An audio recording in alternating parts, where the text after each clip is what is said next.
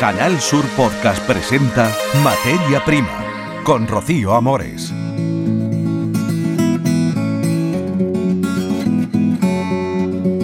Saludos. Materia Prima hace hoy recuento de lo que ha sido la actualidad en agricultura en este último año, en 2021.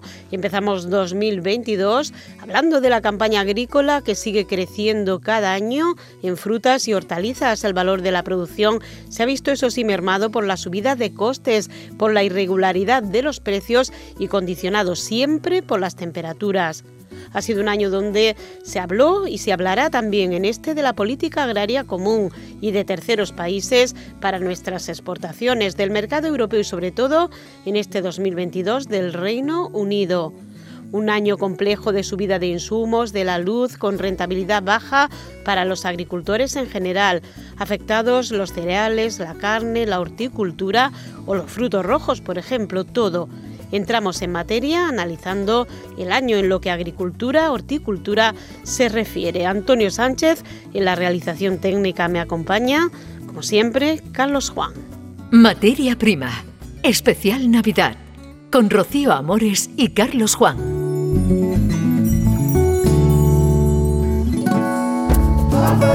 Carlos, vamos a conocer qué es la opinión de los economistas sobre este año agrícola. Estamos con Roberto García, director de Desarrollo Sostenible del Grupo Cooperativo Cajamar. Saludos, bienvenido. Un saludo y gracias.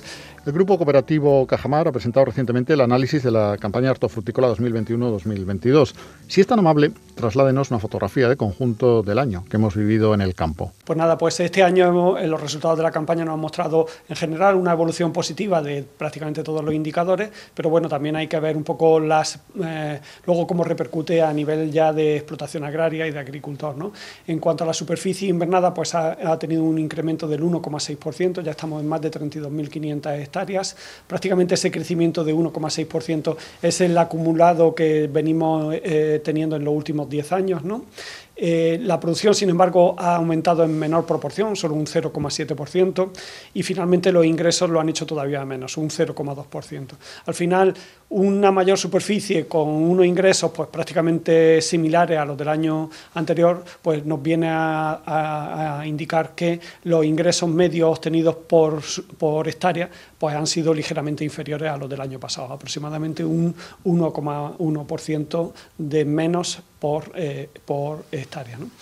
Frente a esa reducción de los ingresos por hectárea, pues tenemos que, eh, bueno, por motivo de, bueno, pues del incremento de, los costes energéticos, especialmente del gas natural, y todo eso pues repercute en muchos factores de producción, como son, por ejemplo, los plásticos, como son los, fitosanitarios, y sobre todo como es la energía y los fertilizantes, pues eh, el, por explotación están teniendo una repercusión negativa de incremento de los costes en un 3,3%. ¿A qué conclusión podemos llegar, señor García? Al final, como conclusión, pues eh, este año hemos visto un descenso en la rentabilidad que, obtienen los, agricultores. ¿Qué noticia ha sido la más positiva para la agricultura bajo plástico en el año 2021? En el lado más positivo, pues probablemente cómo se han comportado las exportaciones. Almería se consolida como el principal proveedor de hortalizas en Europa. Eh, el incremento en las cantidades ha sido bueno, pues relativamente mm, modesto, un 0,6. Sin embargo, el incremento en el valor sí ha sido importante. Hemos aumentado nuestras ventas al exterior en un 2,5% en, en, importe económico. Y dentro de esa variación positiva de, de las exportaciones, pues Probablemente el país que más nos ha sorprendido, gratamente sorprendido, ha sido el Reino Unido, que con los temores que había pues, a causa del Brexit temíamos que pudiese tener una consecuencia en pérdida de, cuota eh, de, las ventas de hortalizas de Almería hacia el Reino Unido y sin embargo pues hemos visto un incremento en las cantidades de prácticamente el 5% y lo que es más importante, un incremento en el valor de las ventas de un 26%. Al final, pues el Reino Unido se consolida como el segundo principal destino de las hortalizas españolas detrás de Alemania y superando por primera vez a, Francia. El top 3 de países entonces es Alemania, Reino Unido y y Francia, sí, los tres países más importantes de nuestra. Al final, eh, las exportaciones de Almería eh, pues tienen eh, cinco destinos principales. Los cinco principales clientes concentran el 76% de nuestras ventas. Y de esos cinco países, el primero es Alemania, el segundo es Reino Unido, el tercero es Francia, el cuarto es Países Bajos y el quinto es Polonia, que durante los últimos tres años, en los últimos diez años prácticamente ha multiplicado por cuatro las compras de hortalizas en Almería. Hablamos con el director de Desarrollo Sostenible del Grupo Cooperativo Cajamar, Roberto García. El tomate está en retirada. ¿Cuáles son los motivos para que se esté produciendo esta pérdida de presencia en los mercados? Efectivamente, en los últimos cinco años eh, la caída en el cultivo de tomate ha sido muy importante. Eh, en superficie pues, eh, se ha perdido en torno a un 15% de la superficie dedicada al cultivo del tomate. Las cantidades producidas de tomate han caído en un 23%. Como contrapartida se han incrementado todas las demás hortalizas. Hay más superficie dedicada a las demás hortalizas y más producción de todas las demás hortalizas. El por qué esta caída de tomate, pues eh, hay varios factores que probablemente lo explican. En primer lugar, pues porque eh, es la hortaliza que más competencia tiene de, terceros países, ¿no? y bueno, pues el principal producto exportado por Marruecos es tomate, el primer, principal eh, producto exportado por Turquía es el tomate, entonces la competencia es mucho mayor. Por otro lado, también es el productos que tienen unos mayores costes de producción y fundamentalmente mayor coste de mano de obra. Hay que tener en cuenta que en los últimos tres años, eh, con la, subida del salario mínimo interprofesional, pues eh, el, coste de la mano de obra se ha incrementado aproximadamente en un 25% y eso ha provocado que determinados agricultores busquen alternativas con menores costes de producción y bueno, pues de esta forma se ha incrementado la superficie y la producción de pimiento, de, de calabacín fuertemente y en general de, de todas las demás. ¿no?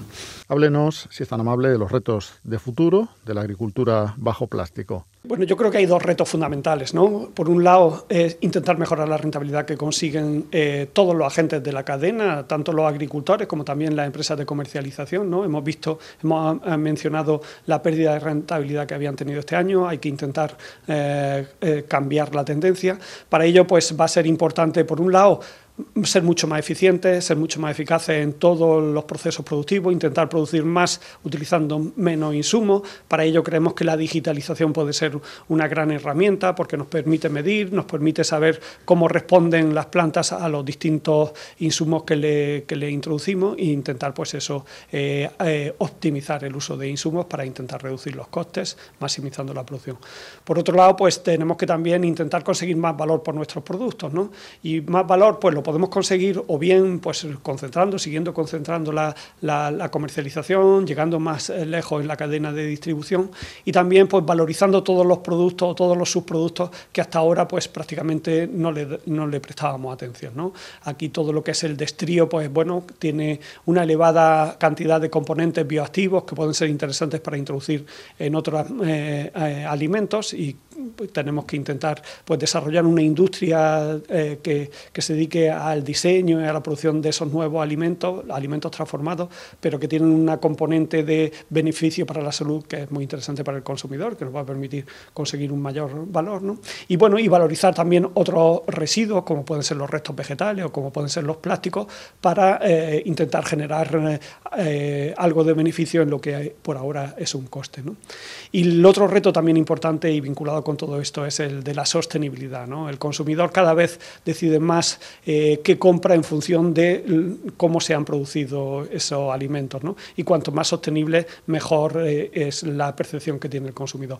Creo que Almería ya ah, dio un paso muy importante con la introducción del control biológico de plagas y es un referente internacional y creemos pues que también aquí hay que seguir trabajando pues para un poco eh, seguir estando a la vanguardia en los sistemas de producción eh, sostenibles. ¿no? Y, y, en este sentido, pues creemos que el manejo integral del suelo, en el que se incorporan restos vegetales, en el que se mejora eh, la composición de la microfauna, y donde se desarrollan nuevos nutrientes vegetales con un componente más bio, pues puede ser un, un, un, camino también a explorar. Señor Roberto García, director de Desarrollo Sostenible del Grupo Cooperativo Cajamar, muchas gracias por compartir eh, su tiempo con nosotros. Un saludo y gracias.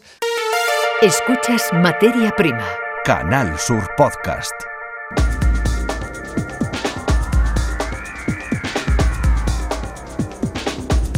Y también los exportadores de toda España se han reunido en Almería con Coespal, que es la Asociación de Cosecheros y Exportadores, para evaluar lo que será el futuro. Así ha sido el año para los empresarios, al menos ellos así lo ven. Hablamos con Luis Miguel Fernández, el exgerente de Coespal.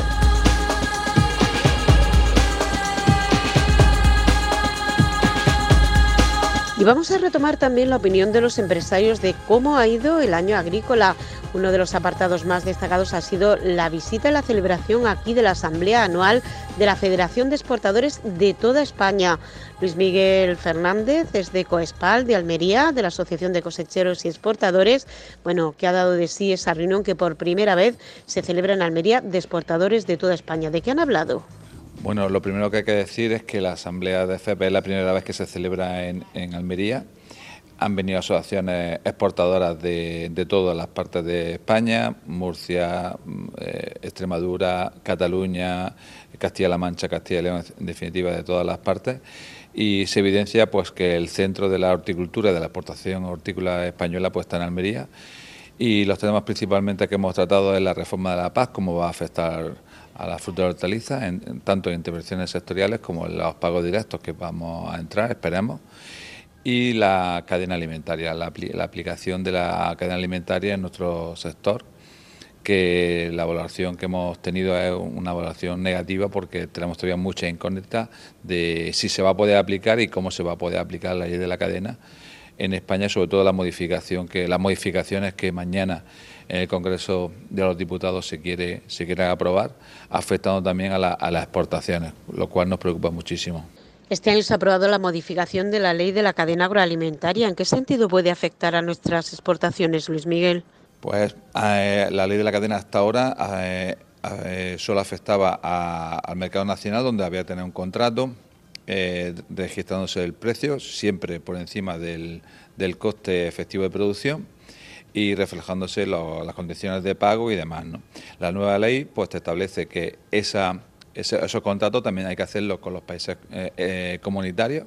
si tú vendes a Lidl, vendes a, Edeka o cualquier supermercado francés, alemán, italiano, pues tú también tienes que hacer tu contrato eh, y, y cumpliendo también eso, esa venta por, por encima de los costes efectivos de producción, a no ser que haya una ley eh, que en el país de destino que tú quieras aplicar en vez de la nuestra, con lo cual te tendrás, para evitar esta ley de la cadena, tendrás que, saberte todas las leyes de los países de destino que tú tengas, tú, tengas, tú estés exportando para elegir, ¿no? para salvar de alguna manera. También nos preocupa muchísimo que para las exportaciones extracomunitarias es obligatorio, es decir, que el Reino Unido, por ejemplo, si vende a Tesco, a Tesco o a Sainsbury, eh, la, la ley es de obligado cumplimiento, con lo cual tendrás que hacer tu contrato con ellos y tendrás que cumplirlo, tendrás que cumplir ellos con, los, con los costes efectivos de producción.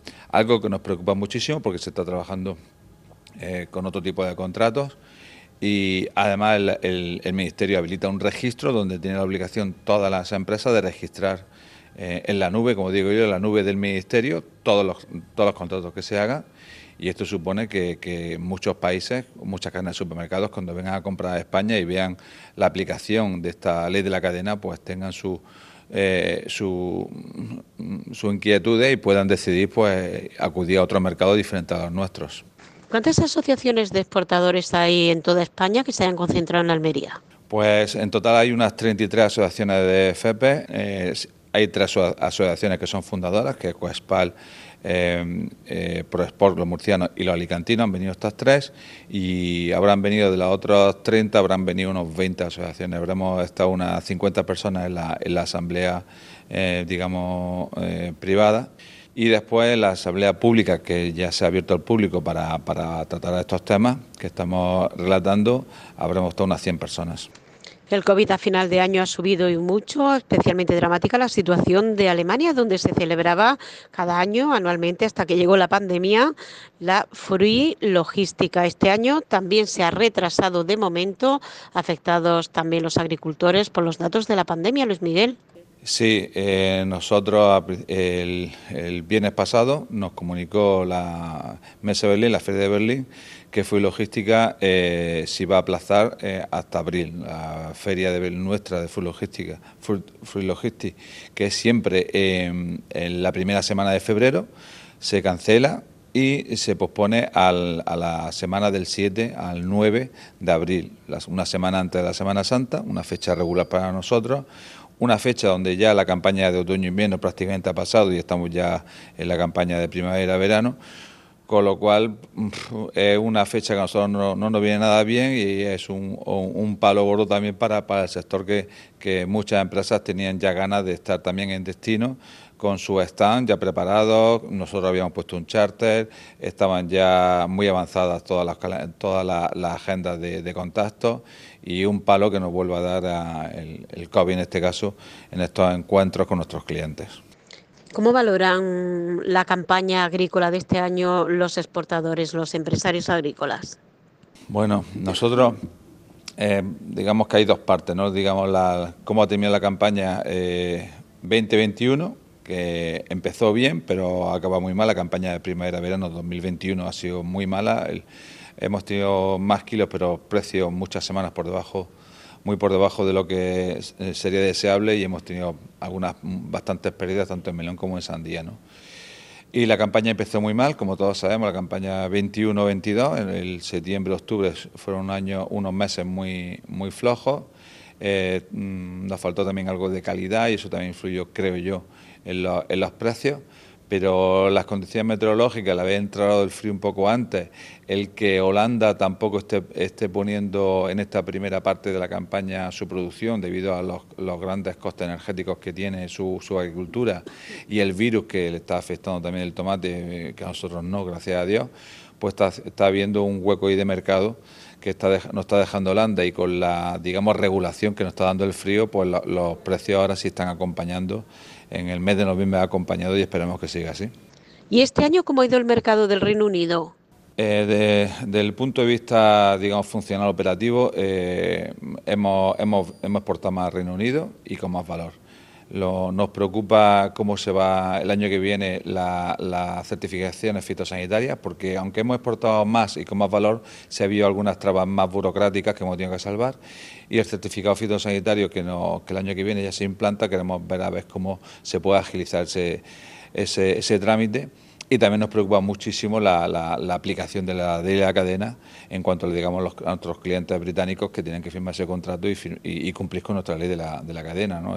creo que eso puede asustarles y, pueden acudir a otros mercados por no, por no tener que cumplir la ley de la cadena que, tenemos aquí en, en España, ¿no? que aquí en Almería la llamamos en Coespal eh, de manera cariñosa la ley de la condena. ¿Y a qué se ha debido que aumenten las exportaciones de Inglaterra? ¿Ha aumentado el consumo o por qué? Yo pienso que eh, la, promoción que se ha hecho de la fruta y hortaliza en Europa, nosotros tenemos varios programas en Alemania e Inglaterra, la pandemia ha ayudado a concienciar a la gente a comer más sano. Y igual que el, el 2020 vimos un incremento de consumo en los meses de pandemia de esa, de esa fruta y verdura, en, Inglaterra también. En Inglaterra hemos visto, en el Reino Unido hemos visto que los, datos de la demanda de, consumo de fruta y hortaliza, al contrario de algunos otros países europeos, pues sí está, está subiendo y yo creo que la, la concienciación de la gente a comer sano, comer saludable en la época de pandemia, está ayudando. Muchas gracias Luis Miguel Fernández, que es gerente de Coespal, por haber estado con nosotros. Escuchas Materia Prima. Canal Sur Podcast. Y vamos a hacer un recorrido por la agricultura de toda Andalucía, por diversos productos y para ello contamos con un experto. Él es director de ADN Televisión, CEO de Soluciones Audiovisuales, que es una plataforma audiovisual para la agricultura de toda España. Manuel Flores. Muy buenas, Manuel. Hola, buenas, buenas tardes, Rocío. Bueno, pues vamos a hacer un recuento de temas que están en esa plataforma de cara a fin de año, de la producción, por ejemplo, de pitaya en Andalucía, que va a crecer en 2022 en toda Andalucía y que son, pues, en esa plataforma audiovisual eh, noticias que ustedes han recogido, analizado y estudiado. Vamos a, contar qué pasa con la pitaya, Manuel. Bueno, la, pitaya eh, es un, es un producto de, como, como gran parte de los productos oh, tropicales que viene de Sudamérica, y en este caso la fruta del dragón o pitaya eh, em, empieza a hacerse en, la, zona de Huelva eh, y donde el señor eh, Garrocho sabe bastante de esto, el, hoy presidente de, de Huelva. Eh, como, como, fruto exótico es complicado su manejo y su, y su cultivo en, en, invernadero, que es lo que se pretende y lo que publicamos en, en ADN Televisión. Para eso los investigadores de, sobre todo Juanjo Hueso, el investigador de, de, la, de, las palmerillas de Cajamar, de la, estación experimental, es quizá el que más eh, puede contar sobre la fruta del dragón y, y, su, y, su, y su desarrollo en invernadero. Ya que en último momento también podemos hablar, se puede hablar de la, de la del maracuyá, de la fruta de la pasión, otra de las grandes eh, sí, que son frutas tropicales. Hemos hecho incluso algunos reportajes de que se van eh, extendiendo por toda Andalucía porque tienen buen precio, porque se van aclimatando bien, se van haciendo muchos estudios. Lo que pasa, el, gran, el grave problema de esto es que son muy caros de, producir, mm. pero, pero bueno, eh, para eso está la Estación Experimental de las Palmerillas y los investigadores para, para poder ver cómo se puede conjugar el costo que tiene de, producción con, las, posibilidades, las posibilidades que tiene de, comercialización, que son muchas. No tenemos competencia o no vamos a tener o no se tendría competencia en ningún caso de terceros países. Pues fíjate. Bueno, ¿qué ha pasado en Granada con la exportación hortofrutícola? Han aumentado un 4,5%. Eh, ¿A qué se debe más o menos esa subida que se han tenido de las exportaciones? También hemos aumentado en Almería. Ha sido una tónica general, aunque siempre menor precio por las temperaturas, por los mercados. Pero bueno, en Granada en concreto. En Granada pues, es un poco de todo, no solo en Granada, como bien, como bien apunta. Al final eh, es eh, quizá los, los, grandes consumidores, nuestros grandes consumidores, que, luego podemos hablar si queréis, son los alemanes, son el, mercado intracomunitario. Y, de ello, y el hecho de la pandemia, el hecho de, estar eh, quizás más encerrado, haber estado más encerrado, han hecho que, el consumo haya subido.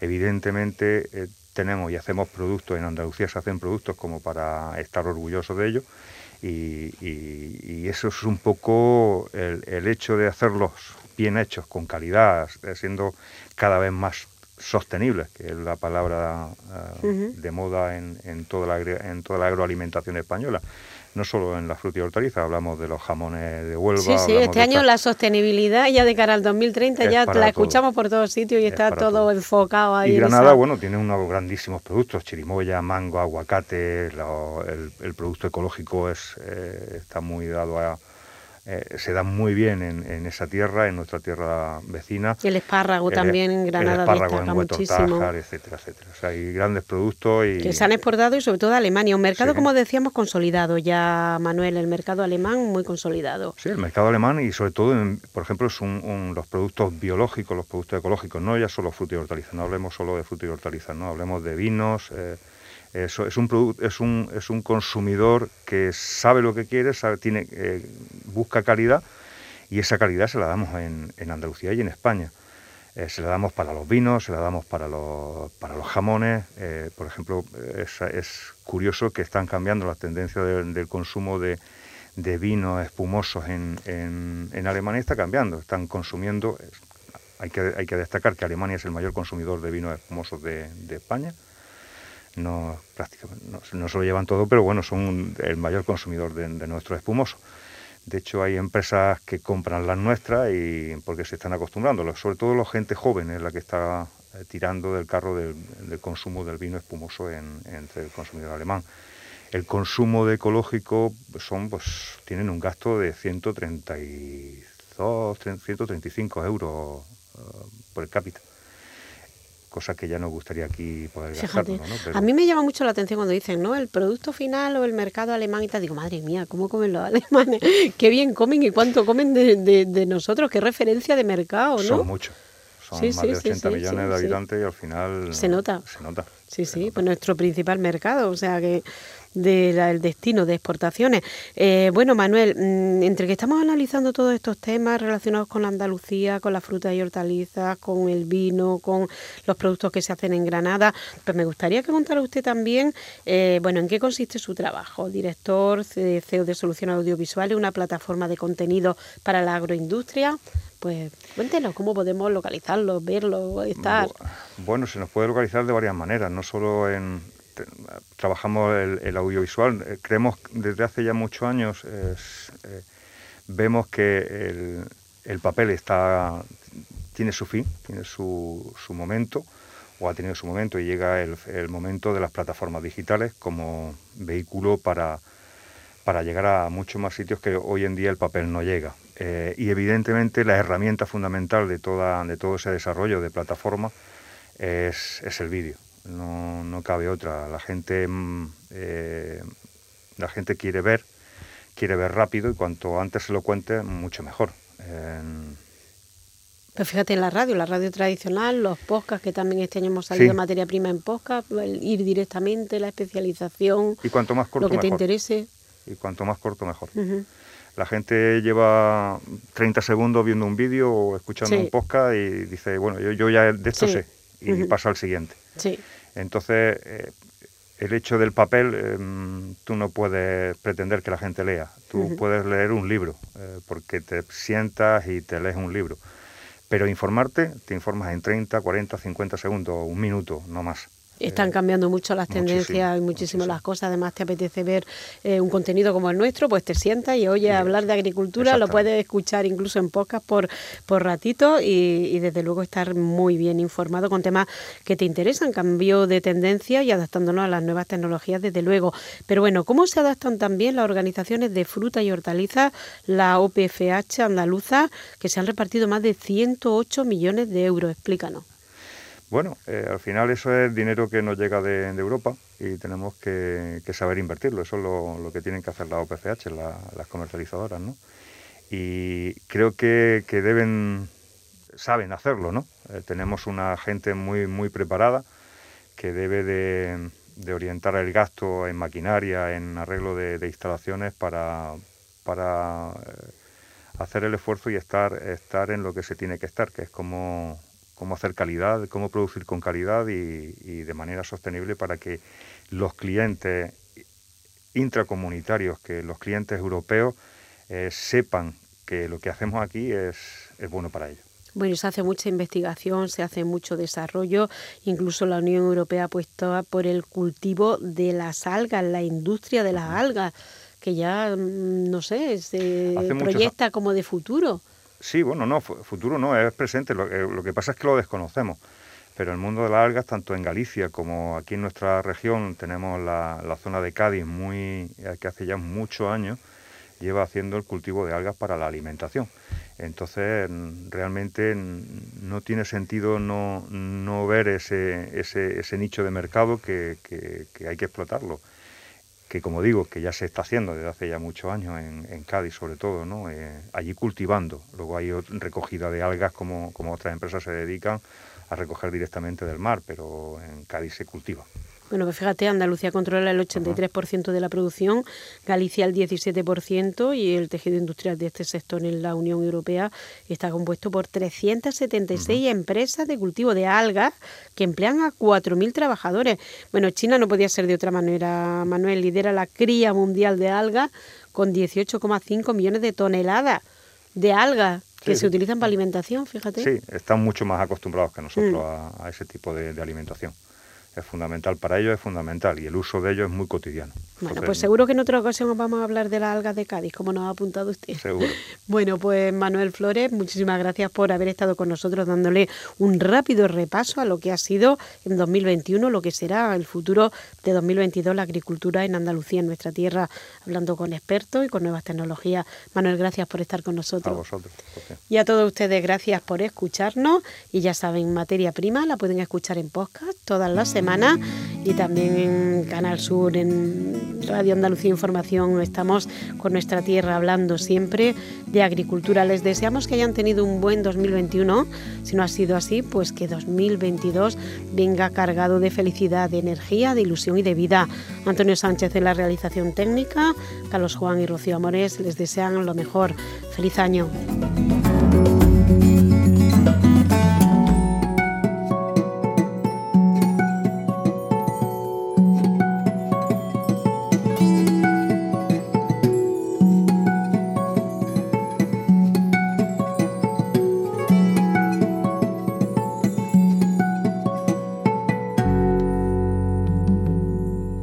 Canal Sur Podcast han escuchado Materia Prima con Rocío Amores.